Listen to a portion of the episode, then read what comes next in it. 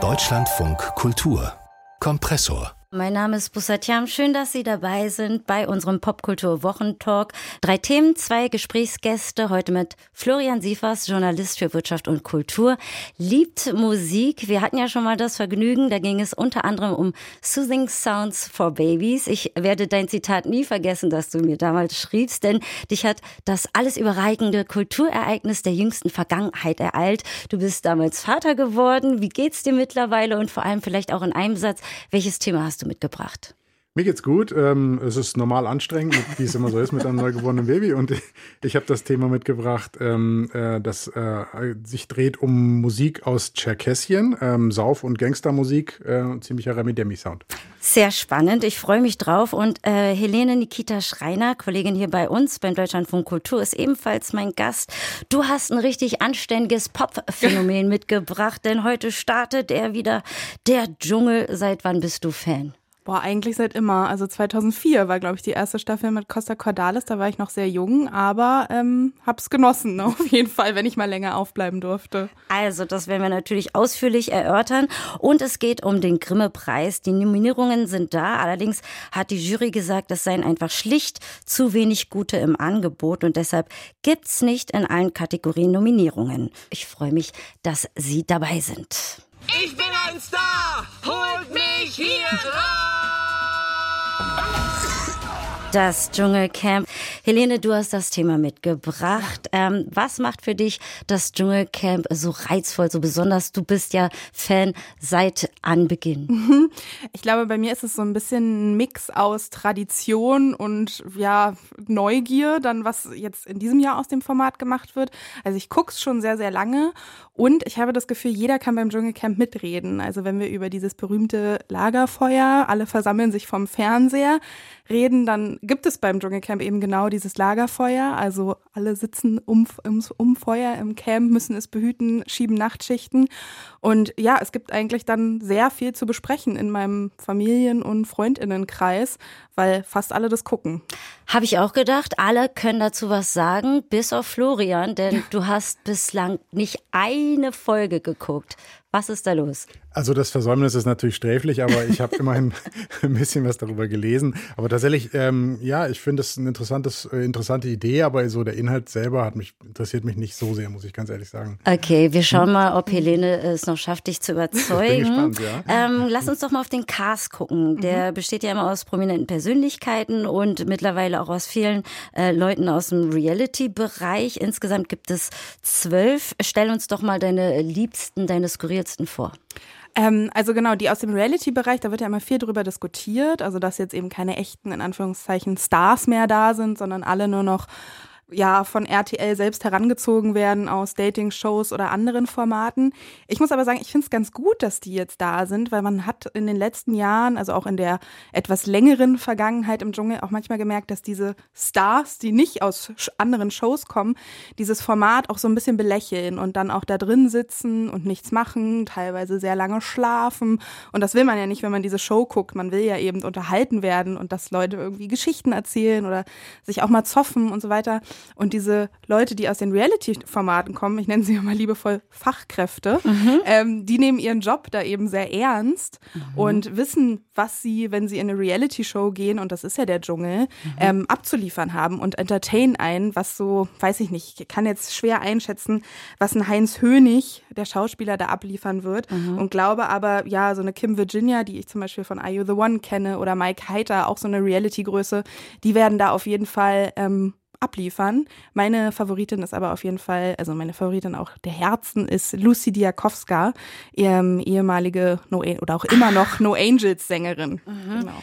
Genau, also du hast gerade schon so Namen genannt wie Kim Virginia. Ist, mhm. ihre Leistung könnte man noch unterbrechen, irgendwie Tinder TV und Schauspieler Heinz Hönig. Florian kennst zumindest auch du. Das ist so, ja ein Schauspieler, ein melancholischer Allstar, so nennt ihn zumindest auch äh, Mickey Beisenherz, ebenfalls Autor des Dschungelcamps. Dann gibt es noch, habe ich entdeckt, Cora Schumacher. Da mhm. kennt man wahrscheinlich den Nachnamen, Ex-A-Promi.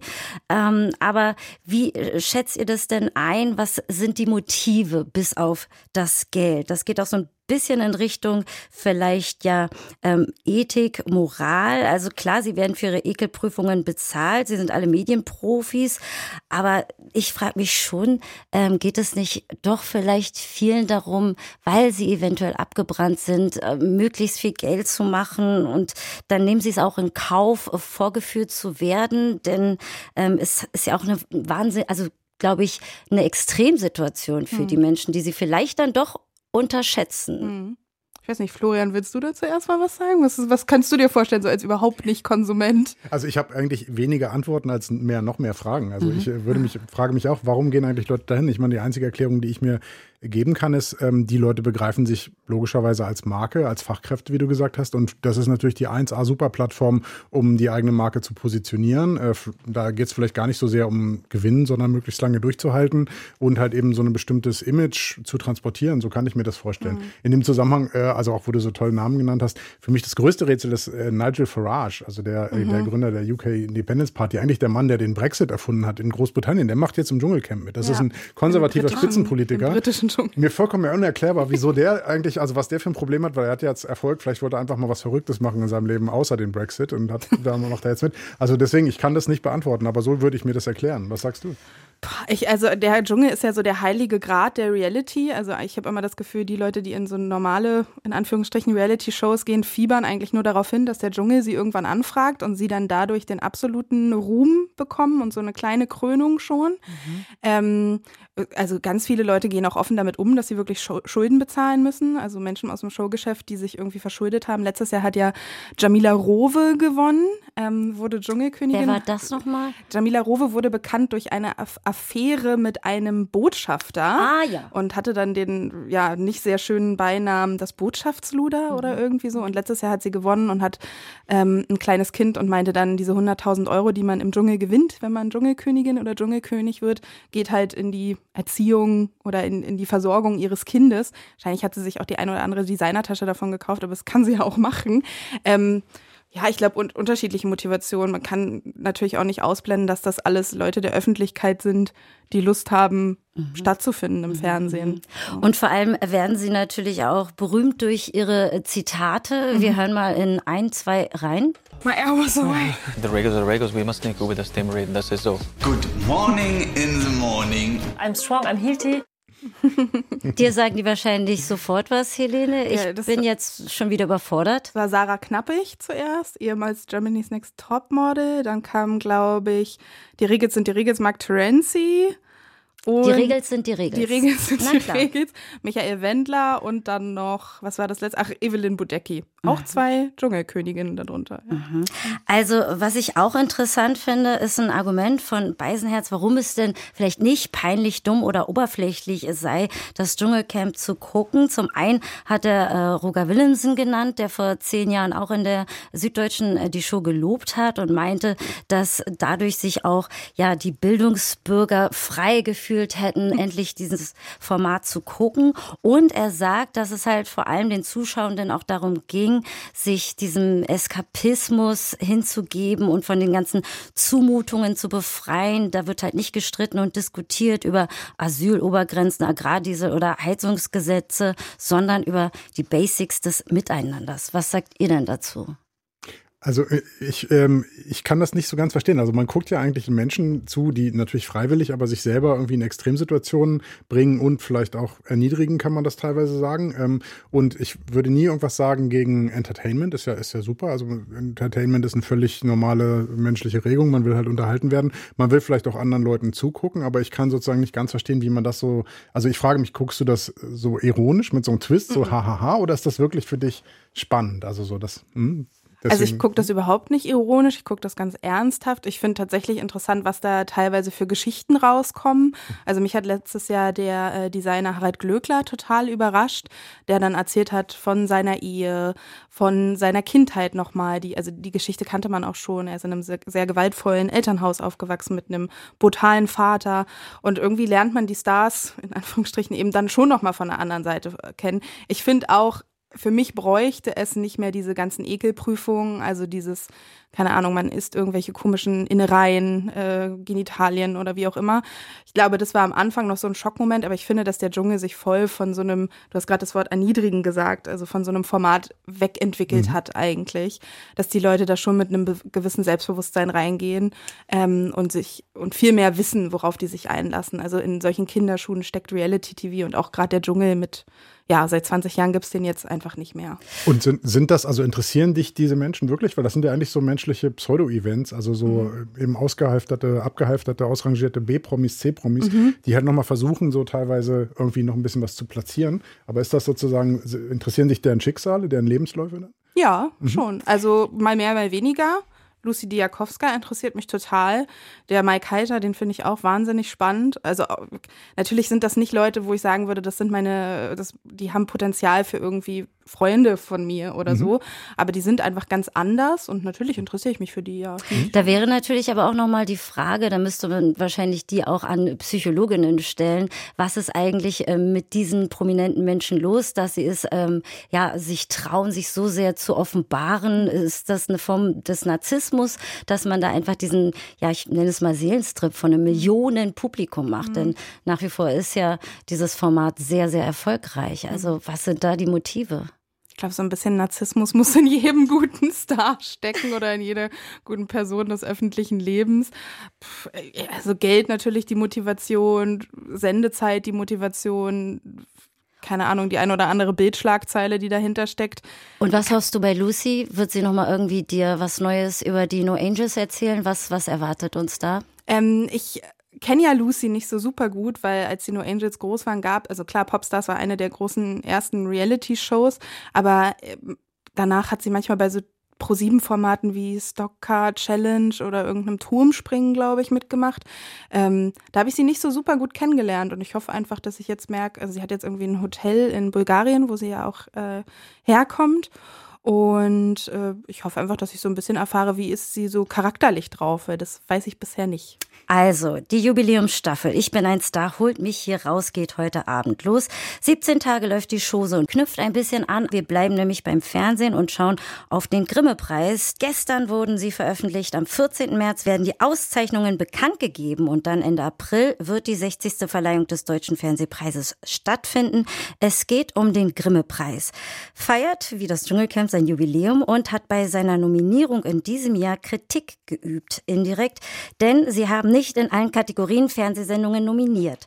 Was meint ihr denn? Will der Grimme-Preis äh, die TV-MacherInnen aufrütteln? Ihr macht da einiges falsch, euch fehlt der Mut? Oder ist es vielleicht doch ein cleverer, kluger Schachzug, um einfach ja, für den Grimme-Preis Aufmerksamkeit zu gen generieren? Boah, cleverer Schachzug, ich weiß nicht, ob die ich kenne niemanden aus der Grimme-Preis-Jury, deswegen weiß ich nicht, ob ich denen so viel zutrauen kann. Ähm, ich, es ist schon ein Zeichen, ne? Also zu sagen, irgendwie, wir können nichts auszeichnen, weil nichts da ist. Oder ich, zu wenig. Ja, zumindest. zu wenig da ist, finde ich so ganz schön Boss-Move, um ehrlich zu sagen, äh, um ehrlich zu sein. Ich, ich, kann mir das nicht vorstellen. Also damit ist ja irgendwie so ein Abgesang aufs deutsche Fernsehen verbunden. Ich, ich kann den noch nicht so richtig sehen. Also ich habe das Gefühl, ich entdecke immer schon was im Fernsehen, auch wenn es teilweise sehr skurrile Sachen sind. Mhm. Ähm, aber es gibt Shows, die mich total faszinieren. Also ich habe vor ein paar Jahren dieses äh, Joko Winterscheid-Format, Wer steht mir die Show entdeckt? Das ist so ein Mix aus Show, Quiz und Remi-Demi mhm. irgendwie. Mhm. Und das finde ich total unterhaltsam. Die Frage nach dem Mut, ich glaube, da müssen wir uns alle oder müssen alle, die Fernsehen machen, egal ob bei den öffentlich-rechtlichen oder bei irgendwelchen privaten Produktionsfirmen, müssen sich die Frage stellen, sind wir ein Unternehmen, das Mut fördert und sind die Sender dann auch mutfördernd? Mhm. Mhm.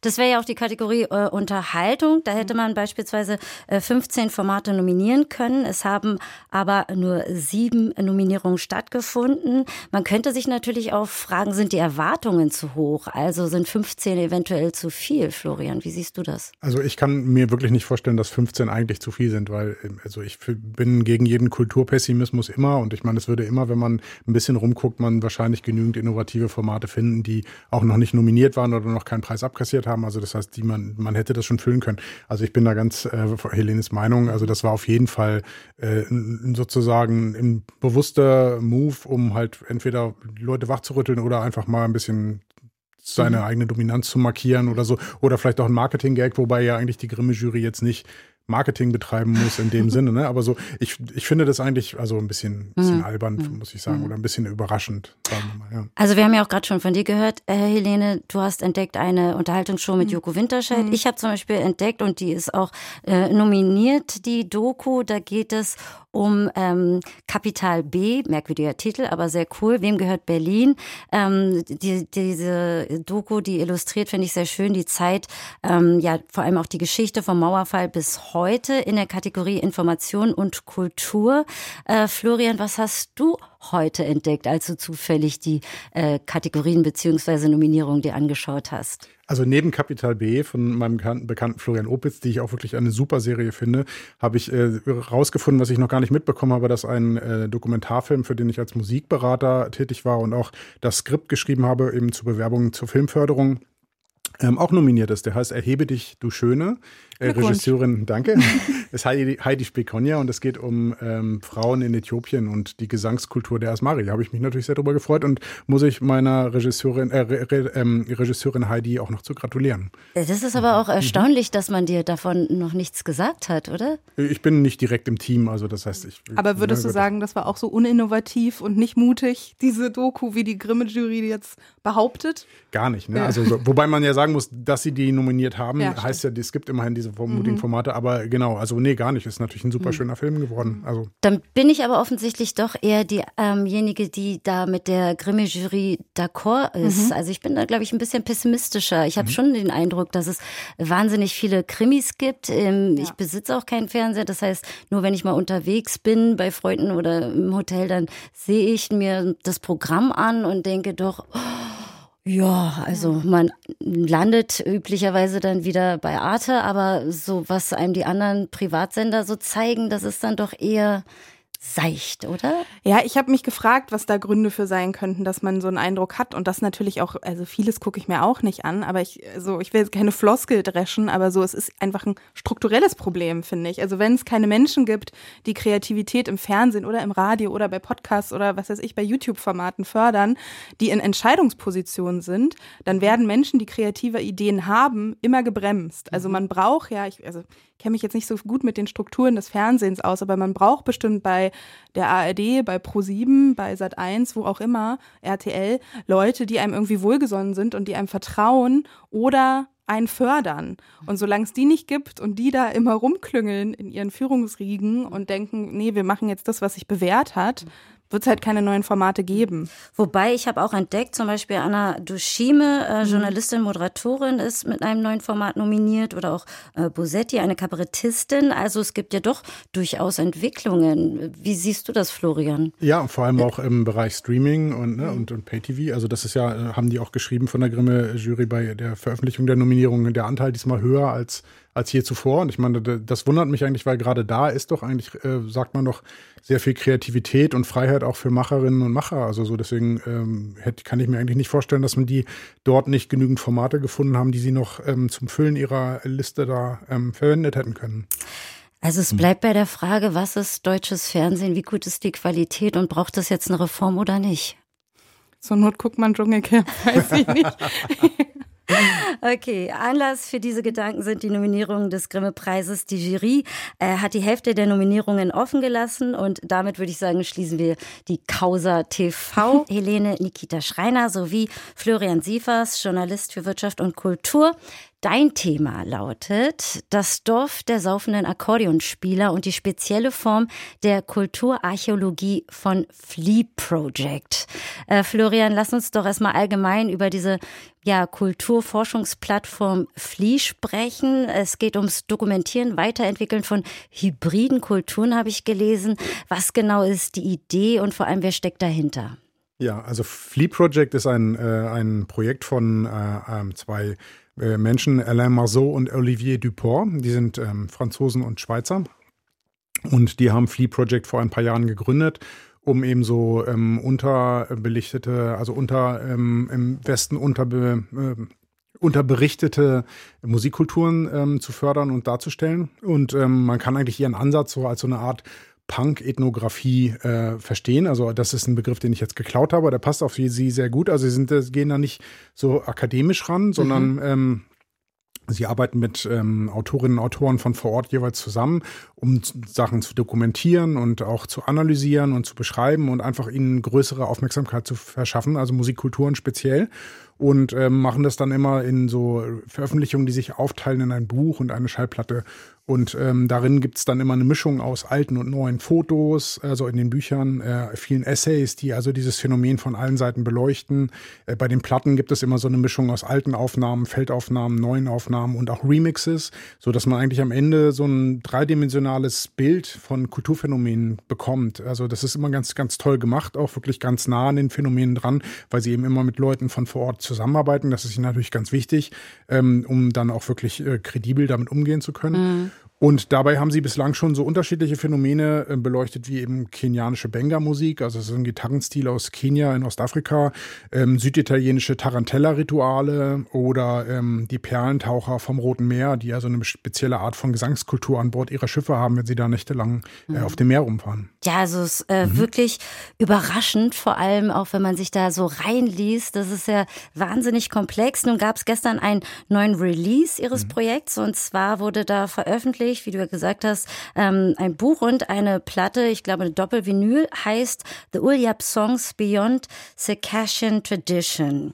Also es geht um tscherkessische Traditionen, vor allem um ein sehr, sehr kleines Dorf, das sich im Nordkaukasus in Russland äh, befindet. Und im dazugehörigen Buch habe ich gelesen, ähm, sagen sie, dass es sozusagen ein äh, Mosaik aus Kultur, Sprache und Religion beschreiben soll. Kannst du das ein bisschen mehr ausführen? Führen. Ja, es ist sehr interessant. Also ich äh, habe das auch selber mit großem Interesse gelesen. Also es geht um das Volk der Tscherkessen. Ähm, die leben in der ähm, äh, autonomen Republik Adygia in, in Russland, ähm, also in der russischen Föderation. Speziell um das Dorf Uljab. Und ähm, es geht um die Musikkultur, die dort gefördert wird. Also Uljab ist anscheinend bekannt für eben sehr viele sehr gute Akkordeonspielerinnen und Spieler äh, und Sängerinnen und Sänger. Und die haben halt eben so eine spezielle Musikkultur, die ähm, sich eben aus der tscherkessischen Tradition speist. Also das ist eine muslimische, äh, also überwiegend muslimische Volksgemeinschaft ähm, und eben im Nordkaukasus, also eben auch so relativ weit weg von dem Mainstream äh, russischen Kultur, aber eben auch beeinflusst im Zuge der Sowjetunion, damals, äh, von der sie Teil waren, eben von sowjetischer Musikkultur. Mhm. Und ähm, die Lieder sind halt eben viel so ein bisschen so ähm, kriminellen Verherrlichungen, Sauflieder und so weiter, was halt eben was neu daran ist, weil eben, wie ich schon erwähnt habe, sind die ja eigentlich Muslime, das heißt also eigentlich nicht so, so nah am Alkohol. Mhm. Ähm, diese Leute wahrscheinlich dort jetzt aber schon, ja, also meine, meine Kontakte, also Ellen von, von Flea Project hat äh, mir erzählt, es gab da wirklich sehr interessante äh, Situationen vor Ort, also in Tscherkesk in der Stadt, wo sie recherchiert haben. Also sie haben da gesessen mit muslimischen Frauen, die nicht tranken, älteren muslimischen Frauen, die aber schon tranken, christlichen Frauen, die dann aus persönlichen Gründen keinen Alkohol getrunken haben, jüngere, die ihren Omas irgendwie die äh, Leviten gelesen haben, weil sie selber Gläubiger waren und so. Also es ist so ein, auch ein Mosaik von Communities und Sensibilitäten, wie Ellen das genannt hat. Also mhm. ganz interessantes, sehr komplexes Phänomen. Mhm. Dann äh, lass uns doch mal direkt reinhören in ein Musikbeispiel, das uns mitgebracht hast. Äh, da geht es tatsächlich auch um Frauen aus der Stadt Tscherkesk. Und äh, genau, wir hören das mal rein.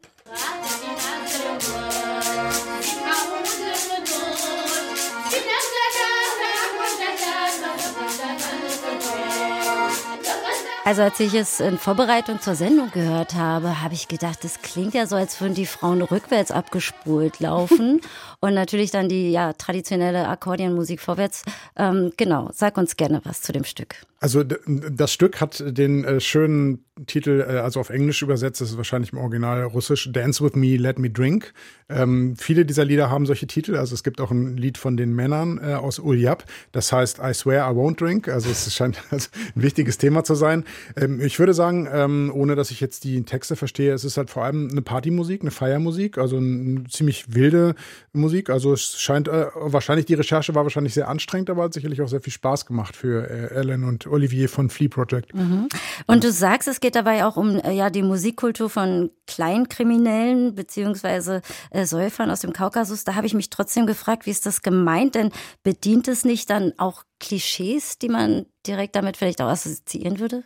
Also anscheinend scheinen äh, sich manche dieser Lieder äh, tatsächlich um die Verherrlichung von bestimmten Personen zu drehen. Also man kennt das vielleicht von, es gab es mal vor 10, 15 Jahren so Mafia-Musik aus Sizilien. Also so, ich denke mal, das ist so ähnlich. Also dass halt Leute, die halt dann vor Ort sind, viel Einfluss haben, halt vielleicht auch in Liedern verherrlicht werden. Also ich hatte ein bisschen was gelesen bei denen, dass es halt ähm, nach dem Zusammenbruch der Sowjetunion dort ähm, keine staatliche Autorität mehr gab, weil eben sozusagen der Kreml sehr weit weg war und ähm, die halt sozusagen ihre eigenen sich auf ihre eigenen Traditionen und ihre eigenen gesetzlichen Regelungen oder gesellschaftlichen Regelungen untereinander berufen haben, was halt eben bedeutet, dass es eine Parallele entsteht zum, zum offiziellen Staat. Also mhm. das würde man bei uns Mafia nennen. Das ist halt dann sozusagen Leute, die halt für Gesetz oder Recht und Ordnung sorgen nach ihrem eigenen Gusto. Mhm. Also so, und ich denke mal, das ist auch, wenn ich das richtig verstanden habe, viel Thema in diesen Liedern. Helene, wenn du das hörst, mhm. beziehungsweise auch gerade diese kleine Hook, die wir angespielt haben, mhm. wie klingt das äh, für dich? Was macht das für dich, auf dich für einen Eindruck? Ich fand gerade total interessant, dass du gesagt hast, es gibt äh, dann noch eine männliche Antwort, äh, I swear I won't drink.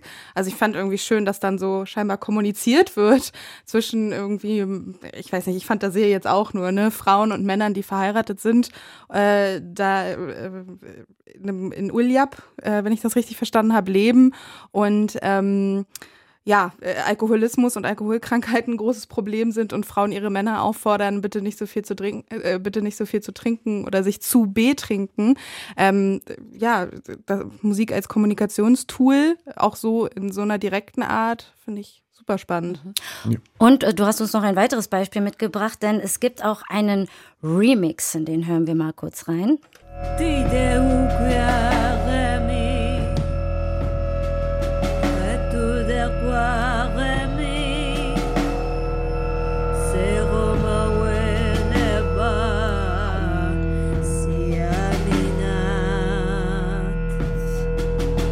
ist so ein bisschen der Versuch, traditionelle Musik auch in die Gegenwart zu bringen. Ja, also finde ich immer toll bei den Remixen, die ähm, bei diesen Flea Project Veröffentlichungen sind, geht es nie darum, dass irgendwie eine House-Bass-Drum unter ein Stück legt und dann ist das auf einmal jetzt ein Club-Track, sondern ähm, es geht wirklich darum, dass Avantgarde-Musikerinnen und Musikern mit diesen Stücken arbeiten und daraus was Neues formen. Was wir jetzt gehört haben, war ähm, das Projekt GAMS aus Berlin. Mhm.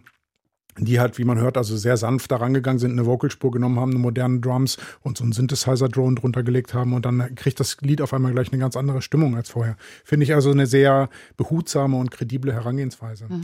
Was ich auch interessant finde natürlich an dem Projekt, die haben vor drei Jahren damit angefangen, mit Blick auf den Angriffskrieg auf die Ukraine, haben sich die Forscher sicherlich und die Forscherinnen auch weitere andere Fragen gestellt, oder? Ja, also da hat mein bekannter Alain äh, von, von Flea Project mir erzählt. Also das sei ein wirklich schwieriges Projekt gewesen für sie.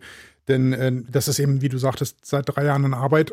sie haben es dann erstmal verschoben, äh, nachdem die, äh, nachdem Russland unvölkerrechtswidrig die Ukraine angegriffen hat. Also da darf man halt auch nichts dran relativieren, aber es ist halt eben ein Projekt aus Russland, was zeigt, dass ähm, Russland auch kein monolithischer Staat ist, sondern dass es halt bei seiner Größe natürlich unterschiedliche Kulturen gibt, die auch unterschiedlich nah an der offiziellen Kultur sind. Und eben gerade die Tscherkessen äh, scheinen eben schon immer ihren eigenen Weg haben gehen zu wollen und so. Und das mussten die jetzt sozusagen nochmal reevaluieren, das Projekt. Wie positionieren wir das eigentlich im Zuge des Angriffskriegs? Machen wir das jetzt trotzdem und wie können wir sozusagen verantworten, dass wir das machen? Das ist auch noch total nah an der Ukraine, also an der, an der Krim. Also das ist sozusagen von der Krim aus gesehen so ein bisschen äh, östlich landeinwärts. Mhm. Ne? Da ist ja ja, die, die Republik. Aber mhm. verstehen die sich dann als politisches Projekt oder also wollen die damit politisch kommunizieren oder also ich glaube, in diesem Fall äh, würde ich vermuten, eher nicht politisch, mhm. was den Ukraine-Krieg mhm. betrifft. Aber ich meine, du musst natürlich, wenn du ein Projekt in Russland machst mhm. oder mit Russen, Russinnen, äh, die aber übrigens alle, die da mitgearbeitet haben, sind jetzt ähm,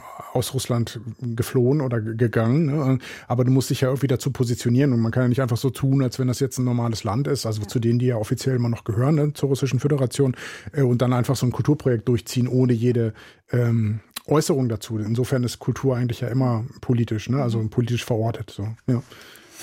Ja, ähm, dann äh, danke ich euch für eure Zeit. Wir sprachen über das äh, Flea Project, die gestern wieder ein neues Buch und die dazugehörige Platte veröffentlicht haben.